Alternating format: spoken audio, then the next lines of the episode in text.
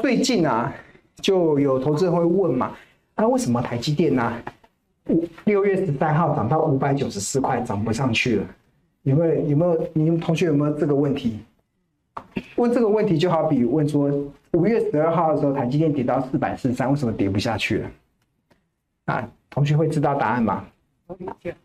为什么五九四涨不上去了？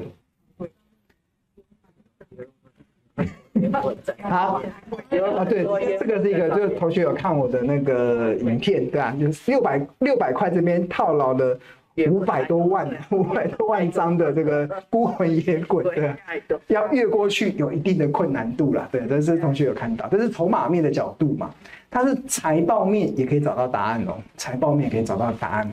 五九四为什么涨不动了？然后四四三为什么跌不下去了？关键在这本这这张图，这个是我们日报先前针对台积电二零二三年的企业价值所做的一个评估，然后以升息二十二码对本一比下修三十三点七 percent 的条件，那台积电的大家看到昂贵价落在哪里？这是二零二二三年哦，今年哦，昂贵价落在哪里？六零四六零四，所以为什么涨不动呢？就是它已经来到了价了。然后它的平价落在哪里？四四九。然后那为什么跌不下去了？四四三，四四三就是它已经是一个来到便宜价了。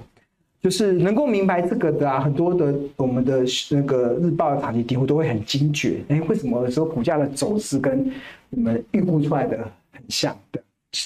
这个也也不是我们厉害，真的就是你要相信任何一档股票。都可以透过财报分析计算出合理的企业价值，就像是你买东西一定知道它的价值吗？你家的房子要卖多少钱？你应该知道吧？你要去买一个，你要去上菜市场买一个东西，你应该知道它的价值嘛？大家都知道，但是到股票是在股票里面，大家都把眼睛蒙起来当盲剑客。我不知道为什么大家会这么做的，那但是我看到市场很多人都在做这件事，然后所以我们只是教大家把你那个蒙在你那个眼前的那个黑布给拿掉，让你看到那个价值，那你就你就你就会有定见，你就会有定见了。所以所以这个就是呃我在写第六个章节要带给大家的。然后当然台积电二零二三年，呃现在二零二三年已经几月了？已经十月了嘛，要要过了嘛，所以我们现在投资已经不看二零二三年了，要看二零二四年了，对啊，那大家想知道台积电二零二四年的便宜价、特价、合理价在哪里吗？想知道吗？怎么那么小声？那知道了你会动作吗？你确定哦？确定哦？确定哦？好，确定，好好。你说的好。那台积电二零二四年的企业价值啊，其实我们日报中也有写啦，对啊，日报中也有写，就在这张图里面。这一次好像写已经好久了。哎，大家都是没订日报吗？有 有啊，有订日报就不用就不用怕，对啊，对，我们都公告了，对啊。对啊，那就是以二零二四年啊，因为在今天二零二四年预估 EPS 在三十七点八二嘛，然后用这个企业价值的平量之后，那呃便宜价落在三十点，然后特价落在七三点，对啊，然后现在已经掉到便宜价了嘛，那有没有机会到特价？在等，我们在，我们在，如果有到的话，啊，到的话怎样？对啊，去赶快解银行定存，我们再来买的，希望能够买买买买买买到台积电。只要呃，只要台湾没有发生天灾跟人祸啦，天灾跟人祸，就是应该基本上台积电的营运会会越来越好了。对啊，但如果发生了天灾跟人祸，啊，如果对啊，更要买。如果发生天灾人祸，要买哦哦。不知道，如果发生了，应该还好了，不会战战战争战争不会啦，不会啦。我们相信我们是被祝福的，对。如果真的，呃，很多外资会害怕啦，会害怕台湾发生战争，但是我们哪里也跑不了嘛，对不对？我们的对啊，我们就只能选择跟他同岛一命，对吧？当外资恐惧的时候，我们要很难。反正到时候打起来，有没有持有台积电都不重要了嘛，对不对？我们那时候只只希望能够持有，只有呃没有持有会生蛋的母鸡，那我们可以吃鸡蛋，对，不对？不知道对吧？那所以这个就价格给大家参考了。好，好，那还没买书的，可以在现场买之外，也可以扫描这个 QR code 就进入到博客来。然后真的还蛮，这里面这里面有非常多的一些内容啊，在这里面，我觉得可以给大家好好的蛮受用的部分。好，那最后一部分我想要跟大家分享的就是第一个章节啦，就第一个章节就是理财前要先理性。然后，呃，那我们来念一之一好了，来，理财先理性，用平常心看待行情波动。啊，记住我要用平常心哦。所以如果明天台股跌六百点，嗯，你就把电脑关掉去爬山，不要看了，对啊，就。呃，买了，它还没跌下来，还没跌到那个价格，对吧？还不会买。它今天跌个跌停板还不到七百四，还不到四百七嘛，对吧？所以，所以要用平常心去看待行情的波动。就未来行情再怎么大波动啊，可能一天大涨，一天大跌，一天大涨，一天大跌，你都平常心看待，因为你只要在乎的是你手中持你要买的股票，它现在是不是在便宜价？还是在，呃，现在目前市场是有机会让你买在便宜价，甚至有机会让你买到特价的，对。那有些已经涨上去的就，就就就继续就让它继续放着嘛，对啊，让它创造真正的效益这样子。OK，好，那我们在第一个章节中有谈到，第一个是理财前先理心嘛，然后第二个就是，呃，很多时候。投资人的集体信心变化可以视为台股的反指标，就大家都很有信心的时候就很危险，对啊。那这个每个月那个中央大学会公公布那个国人的信心指指数，信心指数这个还蛮好用的。那第三个就是要尽量避免非理性的决策，对啊。我们在在资本市场中其实能看到很多投资人是蛮不理性的。那另外一个一之次啊，就是远离两种困境，然后安然度过市场震荡期。OK，这就是呃，我觉得蛮重要的，就是我们要远离两种困境，然后安然度过市场震荡期。那两种困境，有没有同学知道是哪两种困境？来，那考试喽，考试喽，没有答出来的，今天不准出门，不准下课。要把笔 笔记写出来，大家有没有找到答案？翻书啊，这在一之四，一之四哦，一之四蛮前面的，刚刚拿书要翻一下。有没有找到两种困境是哪两种困境？对对对对对对，有同学已经找到了，有没有看到一之四？一之四对，已经这同学已经翻到了，翻到了，对，这个困境在这个。困境一，困境一是被迫砍在阿呆股。你有没有砍在阿呆股过？哦，以后一定要记住不要。为什么你会砍在阿呆股？没会怕。对啊，那时候对啊。会砍在阿呆股，那真的就是有呃，第一个当然就是你可能借钱买股票啦，你会压力会很大，对啊，然后或者是扩大杠杆，然后不是用闲钱投资，这都是有可能。所以现在开始啦，其实我会建议同学就是不要去扩大你的杠杆，不要扩大你杠杆，就是呃扩大杠杆，大家希望赚更多，但同一个时间也有可能赔更多，那这个会让你有时候因为你扩大杠杆，你可能会。会会被断头嘛，所以尽量避免，呃，扩大杠杆，还要要用闲钱投资啊，就是股市要能够很平常心的看待，一定要用闲钱，对啊。然后大家真的不要，呃，觉得现在这个我还，我觉得重点不在于钱的少跟多，重点在于那个方法，对啊。你我一直在讲，你如果方法错了，你再多的房子都不够你赔，对啊。但是如果你方法对了，小钱都能变大钱。所以，如果你现在马步没有蹲好，方法没有学会，你就很急着把很多钱投下去，那你会容易受伤，或是你付出的代价常常会超过你能够承受的。所以，你可以，如果你觉得你自己的方法还没有学得很好，那或者是我们这里面有非常多那种高胜率的策略，比如说存股，那是一个很好的高胜率的，你就可以先试这些方法，然后去一步一步累积你的市场的信心，对吧？然后尽量是用闲钱啊，就是不要去用非闲钱的来投资。那还有这个啊，这个很重要，这是我们接下来要面对的，就是没现金钱便宜，没现金钱就是很多的很多的股票，就是你已经看到很便宜了，但是你已经弹尽粮绝了啊啊，那你就会怎么样？你就会错失了，就会错失了这个，因为这很重要，就是一般我们在市场中能够创造出超额的利润。超额的利润啊，其实有几种方式。第一种就是你买到标股之后，buy and hold，它就用复利的方式去滚出你的财富。这个这个才是一个很大的一种财富增长的效果。就买到标股，然后一直一直一直爆爆爆爆爆爆到，那你就钱就开始变大。那第二种方式就是它跌下来的时候，那尤其那种市场有任何的恐慌性卖它跌下来的时候，然后你带着钢盔进场买。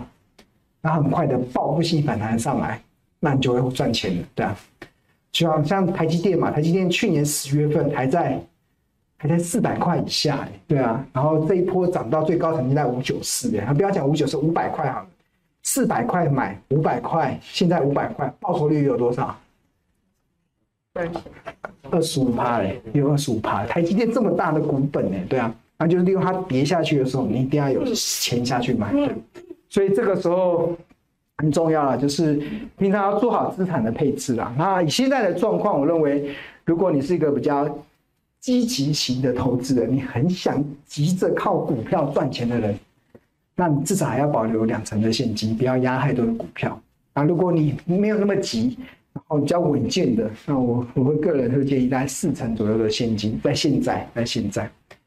对。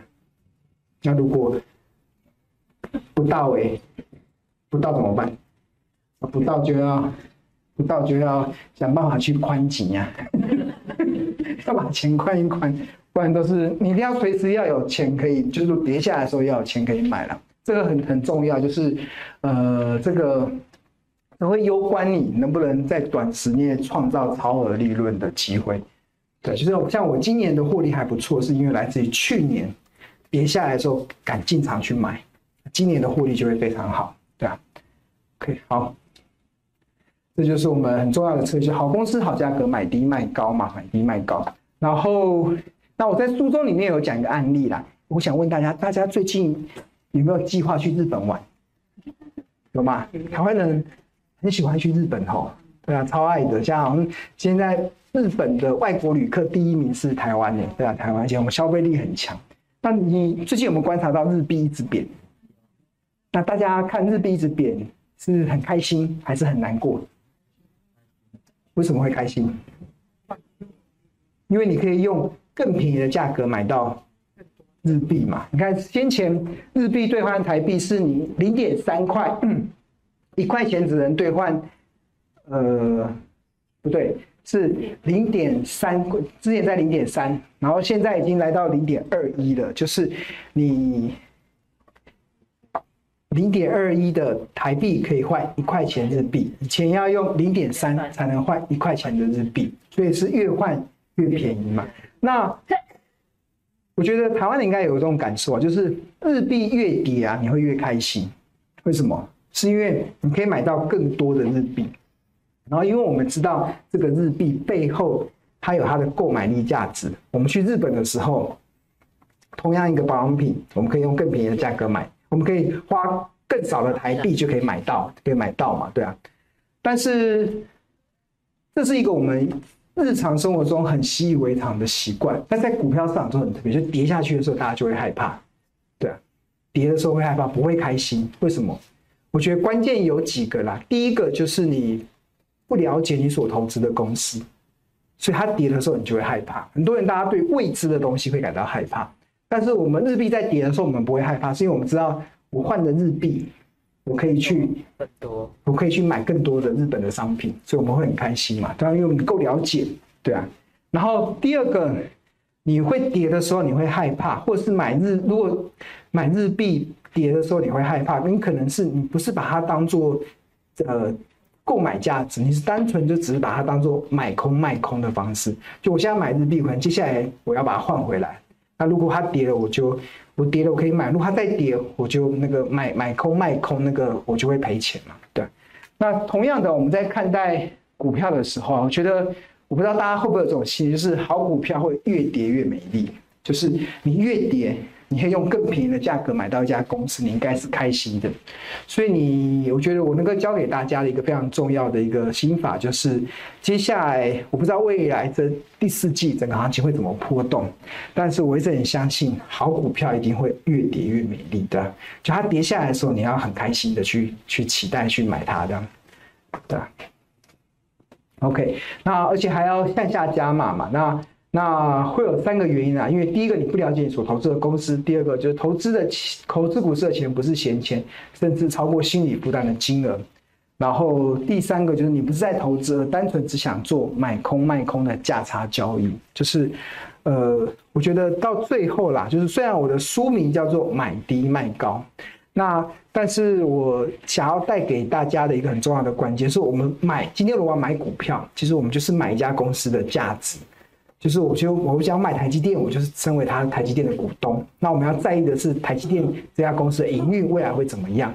那它在多少价格的时候是合理的价格，多少价格是便宜价？那我们利用市场，很多人在做愚蠢的交易行为的时候，我们可以进场去捡便宜，对。然后你就不要跟着去随机起舞，对啊。那你对股股价有定见，对企业价值有定见的时候，那你你就。比较容易面对行情波动的时候，比较能够从容去应对了。好，那这个就是我们今天跟大家所分享的这个书里面的一些内容。啊，希望大家能有些收获啊！如果还没有买书的，记得我们这个有这个 QR code 啊，记得去去买。然后还没有买超过五本以上的，也要记得 一人买五本的。哦，我写写书很。不好赚，你知道我我卖一本书可以赚多少吗？我们算，他们前几天付我版税啊，我好开心哦！然后拿到之后，嗯，什么？买买一本书的收的版税，我还不够吃一个便利商店的便当呢。没有了，没有一百块，一个一个扣扣都没有，很心酸哦。所以你不要去买个五本。对啊，对啊。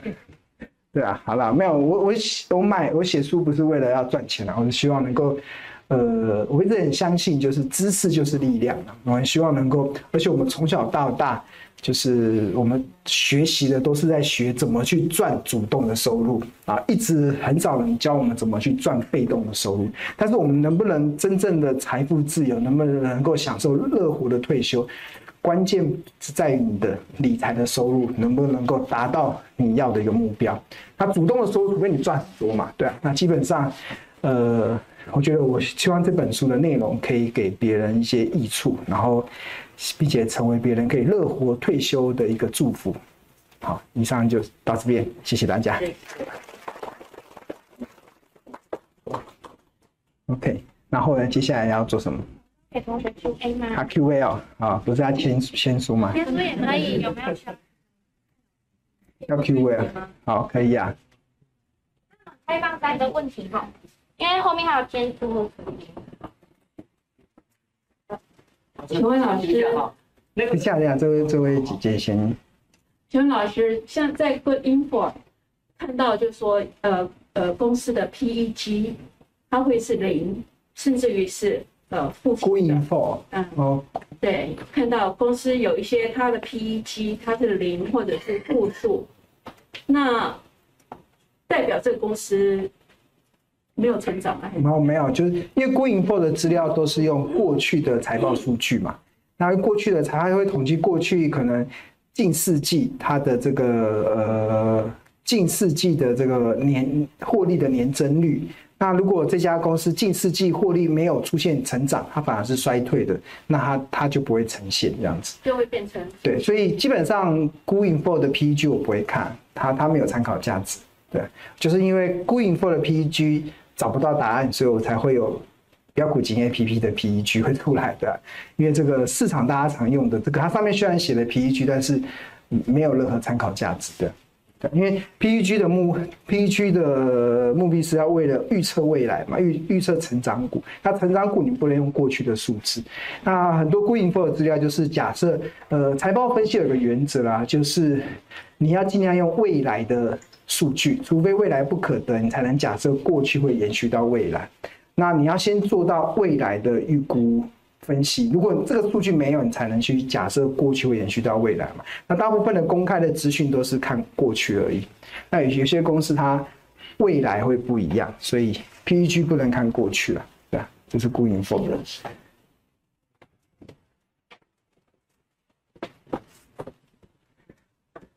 老师请教一下哈，第一就是你说的月 K D 哈，那个黄金交易所它要不要还原全值？